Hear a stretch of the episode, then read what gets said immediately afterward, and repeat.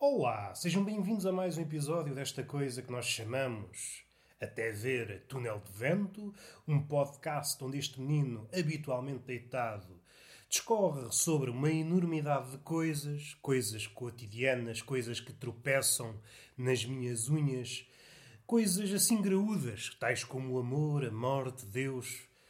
Deus, por exemplo, um tema muitas vezes abordado neste podcast coisas sem jeito nenhum, muito ao vosso gosto, literatura, poesia, arte, pintura, pessoas nuas. O pintor do barroco, o pintor renascentista, é igual ao pênis, também conhecido como pincel. E tanto um como o outro, tanto o pintor renascentista como o pincel, que é de hoje, mas também é de ontem, dão especial atenção ao nu. Fiquem com esta na cabeça, ruminem e não se vão já embora. Deixem o carro passar, senão às tantas não vale a pena estar aqui a falar. A debitar raciocínios graúdos e às tantas sou abafado pelo ruído. E já que estamos no ruído, vou tocar já aqui num tema. Que não tem nada a ver com o carro, mas encontro aqui uma linha que os une, que é a relação ruído-música. Vamos diretamente do meu quarto para os oceanos, oceanos esses que são habitados por todo o tipo de seres, peixinhos, peixões, baleias, que não são peixes, são mamíferos. E hum, vamos pensar nas baleias. Vamos esquecer-nos dos outros peixes. A baleia é um ser. Hum, a baleia é um ser especial. Pensamos na baleia genérica, uma baleia que pode ser todas as baleias, mas também nos podemos demorar em várias baleias. Podemos pensar no narval, esse, essa baleia de médio porte curiosa com esse dente que a faz parecer o unicórnio. Esse dente, que parece um chifre, era comercializado, era não sei quantas vezes mais caro que o ouro. Alguns cetros da nobreza inglesa foram construídos à volta do dente, vá, chifre, do narval. Depois incrustavam-lhe várias pedras preciosas. Uma das utilizações mais ou menos macabras do chifre, do chifre que na realidade é dente, é um dente altamente desenvolvido que ele usa como uma espécie. É como se, para arranjar aqui um, uma comparação que nos diz mais alguma coisa, deixem-me só aclarar a voz. Por exemplo, os bigodes dos cães e dos gatos é uma espécie de sentido extra para se orientarem. Esse dente extra é uma espécie de bigode ultramoderno que o ajuda a sentir vibrações, o auxilia nas suas várias tarefas. Na orientação propriamente dita, serve também para rituais pré-cópula, enfim, é um elemento muito importante na vida do narval. Mas não nos demoremos naquilo que em tempos foi chamado o unicórnio dos oceanos. Podemos pensar noutra baleia de médio porte, médio porte quando comparada com grandes baleias, baleia azul, cachalote, esses grandes colossos. Um, a beluga, aquela baleia branca, é conhecido por vários nomes. É espectro do mar, canário do mar, e é precisamente aqui que nós queremos tocar. Não no especial da beluga, mas em todas as baleias. Seja cachalotes, seja baleias azuis, todas as baleias têm uma espécie de música própria. Antes de avançarmos para as baleias, vamos dar um passo atrás que é para depois podermos dar dois passos em frente. A música goza de um estatuto especial, mesmo no reino das artes. Diz-se muitas vezes que é a arte suprema. A música também uma das linguagens universais. Podemos pensar noutras linguagens universais, como a matemática, mas talvez a matemática não seja tão universal quanto a música. A música, mesmo aquelas músicas cuja letra não nos diz nada, cuja letra é numa língua desconhecida, mesmo assim, essa música tem a habilidade de nos tocar. Se pensarmos desta forma e pusermos a música no pedestal da comunicação, então podemos olhar para as baleias com um renovado olhar. A forma que as baleias arranjaram de comunicar é através da música. E se ficarmos firmes nesta ideia, então a baleia, as baleias, são seres mais evoluídos que o homem. Porque o homem, não estou a dizer que foram todos, mas de uma forma geral, o homem sempre aspirou a isso. Encontrar uma língua universal. E essa língua normalmente aspira a ser música. A poesia também tem muito isso, transformar palavras mais ou menos comuns em música. Seja como for, estamos a caminhar em direção à música. Nós nunca nos demoramos na música, ao contrário das baleias, que levam uma vida orientada pela música. E se visto desse prisma, então aquela ideia de que, não estou a dizer todas, mas pelo menos as grandes baleias têm um cérebro muito maior que o nosso, é evidente que o tamanho do cérebro não é sinónimo de inteligência, mas talvez possamos olhar para esses gigantes com uma nova leitura. Orientam-se sempre através da música. Aquilo que nós fazemos, de quando em vez, quando o homem se encontra desorientado, e por vezes, não estou a dizer que é sempre, porque depende de vários fatores, encontra na música uma bússola, eh, consegue encontrar o seu norte e a partir daí enceta o seu caminho em direção a algo que lhe diz muito. As baleias estão em constante, em constante concerto. Isto é uma ideia muito poderosa. Encontrar uma forma suprema de se comunicar. Só isto deve fazer com que olhemos, eh, além de todas as características que fazem das baleias criaturas estupendas, devemos acrescentar esta, é uma característica que fica bem na tabela das virtudes, se assim lhe pudermos chamar. Agora vamos introduzir o homem na equação da música. O homem interferiu de várias formas, mas há uma forma que talvez não tenham reparado. O homem interferiu de múltiplas formas, de formas conscientes inconscientes, interferiu diretamente ou indiretamente numa cascata de acontecimentos cujo um apiadeiro é, é perturbar as baleias, o progresso do homem, além daquilo que, que nós sabemos, a poluição e tudo o que isso acarreta, o progresso, há uma coisa, há um fator que o progresso traz que perturba estupidamente a vida das baleias. É o ruído há imenso ruído no oceano, seja explosões, seja da indústria, dos petróleos e tudo que anda à sua volta, seja os navios. O oceano deixou de ser palco dessas sinfonias da baleia. Estamos aqui num combate entre a música, e isto é que é curioso, pensarmos em termos de arte, estamos numa luta que parece estar a pender para um lado, para o lado do humano, como pena minha, que até a nível poético o resultado é quase como uma metáfora. A dança e a música, porque também podemos olhar para a coreografia das baleias como uma dança, mas isso já é uma leitura mais, talvez, pretenciosa. Contentemos-nos pela música das baleias. A música das baleias está a ser soterrada pelo ruído do homem, o ruído do progresso, que é um ruído galopante, eh, fazendo com que, no plano prático, as baleias tenham dificuldades em comunicar. É quase impossível para as baleias comunicarem em condições. E o que é que se está a verificar? Hum, é que as baleias estão a ficar cada vez mais caladas. Ou seja, esta ideia que está presente nos oceanos, que é poética, que é, que é literal, a música das baleias perdeu para o ruído do homem. É uma ideia poderosa este facto de que as baleias silenciaram devido ao ruído do homem, fazendo com que se tornem um grupo menos coeso, é triste a vários níveis. É triste a vários níveis. Perceber que a música parou devido ao ruído. E esta ideia pode ser transportada para qualquer arena do homem. Esta velocidade, este ruído do progresso, quem diz progresso diz capitalismo vertiginoso, faz com que a música, de uma forma ou outra, tenha sido silenciada em favor do ruído.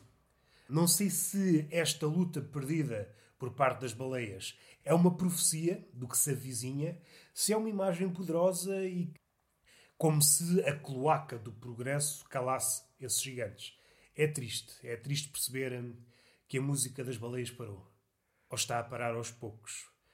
E às vezes, isto é uma leitura um pouco fantasiosa, por vezes dá-se aqueles encontros. Basta abrir um documentário qualquer sobre cetáceos e normalmente há sempre aquele encontro em que uma baleia. Estou a pensar num cachalote, porque o cachalote é uma figura, é talvez a baleia das baleias, é aquela baleia que mais rapidamente nos vem à memória, até pelo seu pendor bíblico, o seu protagonismo em Moby Dick, está presente em várias histórias. É aquela, figura, é aquela baleia mais carregada de simbolismo. Quando se dá um encontro entre uma baleia, um cachalote e o homem, o olho do cachalote, que é um olho pequenito, provavelmente o olho mais pequeno do reino animal, quando temos em conta o tamanho total do animal, é como se nos olhasse e nos perguntasse porquê. É como se estivesse a ver quem é o causador desta perturbação. Quem é que fez com que a música parasse? Quem é que impossibilitou que a sinfonia dos oceanos, como alguns poetas do século XVIII diziam, o oceano é uma orquestra afinadíssima, harmoniosa, parasse? Ou fosse parando aos poucos, sucumbindo? É como se eles verificassem isso. Então são estes palermas. Estes palermas que aspiram à música, mas que perturbam a nossa. Um olhar de. É claro que não estou a pensar nos encontros entre as baleias juvenis, que são curiosas. Estou a pensar nas baleias adultas. Quando encontram o homem, há sempre aquele olhar de. de. aquele olhar de desapontamento. Então foste tu, criatura pequenina, que nos estragaste a música. Mas continuemos. Esta é a luta que está a ser perdida. Esta é a luta entre a música e o ruído. É uma luta poética, mas que as baleias estão a perder a pouco e pouco fazendo com que os grupos se tornem menos coesos, morram mais baleias. As baleias, sobretudo os cachalotes, os cachalotes, não sei se sabem, têm provavelmente a sociedade mais evoluída a par do homem e todas essas perturbações dinamitam a estrutura social do cachalote e das outras baleias. Não tem outra forma de comunicar. Às tantas, correm mais perigos. Sem a música, é curioso pensar nisto. Sem a música, as baleias tornam-se quase bichos indefesos. Vamos avançar. Vamos pensar nos animais do abismo. Há aqui relações muito engraçadas no oceano que podemos espremer de forma poética. À superfície dos oceanos há abundância, há cor, há cores também há em todo o lado, mas há formas, se pensarmos nos animais, formas mais familiares. Há aqui uma relação entre luz e abundância, Quanto mais luz há, mais abundância há. E até os movimentos de predador uh, presa podem, como é que eu ia dizer, podem ser menos sofisticados. O predador pode falhar porque tem certamente uma segunda, uma terceira oportunidade. E à medida que nós vamos descendo e a luz vai escasseando, os animais começam a ganhar formas exóticas. E isto vai crescendo e esse fator de estranheza vai aumentando à medida que nós descemos nos oceanos. À medida que a luz diminui, a comida diminui e os animais ficam mais estranhos, ficam mais estranhos, na prática, tornam-se animais mais hábeis. Como é que eu ia dizer? Menos criteriosos. Aqui talvez não seja a palavra certa, mas agora não encontro palavra melhor. Menos criteriosos no seu alimento. É comum encontrar animais que comem tudo, seja carcaças, seja micro-organismos o que há para comer é tão pouco que não se podem dar ao luxo de desperdiçar nada. E além disso, têm, têm mecanismos uh, quase infalíveis. Não se podem dar ao luxo de desperdiçar calorias e falhar a caçada. Essa é outra característica. À medida que nós descemos, a luz diminui, vai se tornando cada vez mais rara até alcançarmos algo próximo à noite. O número de animais também diminui, as formas tornam-se cada vez mais bizarras os animais tornam-se cada vez mais menos criteriosos e tornam-se cada vez mais, como é que eu ia dizer, cientes da sua energia. Uma expressão que os biólogos utilizam. Os animais no abismo são animais em câmara lenta. Estão muito cientes de que não podem desperdiçar, não podem desperdiçar energia em vão. Estou a pensar agora, por exemplo, num, num animal em específico que é o peixe-diabo fêmea. Para já, o peixe-diabo é um animal hum, curioso. Curioso entre os animais curiosos. Mas há aqui uma, uma diferença estúpida de tamanho. A fêmea é muito maior que o macho e a fêmea tem vários tentáculos em volta, tem a luzinha característica, parece um candeeiro, que é uma forma de, de engodo que, que abana e produz luz e com a qual desperta a curiosidade das presas mas a fêmea movimenta-se quase como se estivesse morta, sendo que essa rede de tentáculos que tem serve de sensores para verificar se há comida à volta. E é como se boiasse, é como se estivesse adormecida, mas não, não está. Não pode desperdiçar energia. O peixe de água é um peixe curioso. Os polvos, em geral, são, são moluscos curiosos. São curiosos a vários níveis. É o invertebrado mais inteligente de todos e até quando comparados com vertebrados conseguem estar bem posicionados.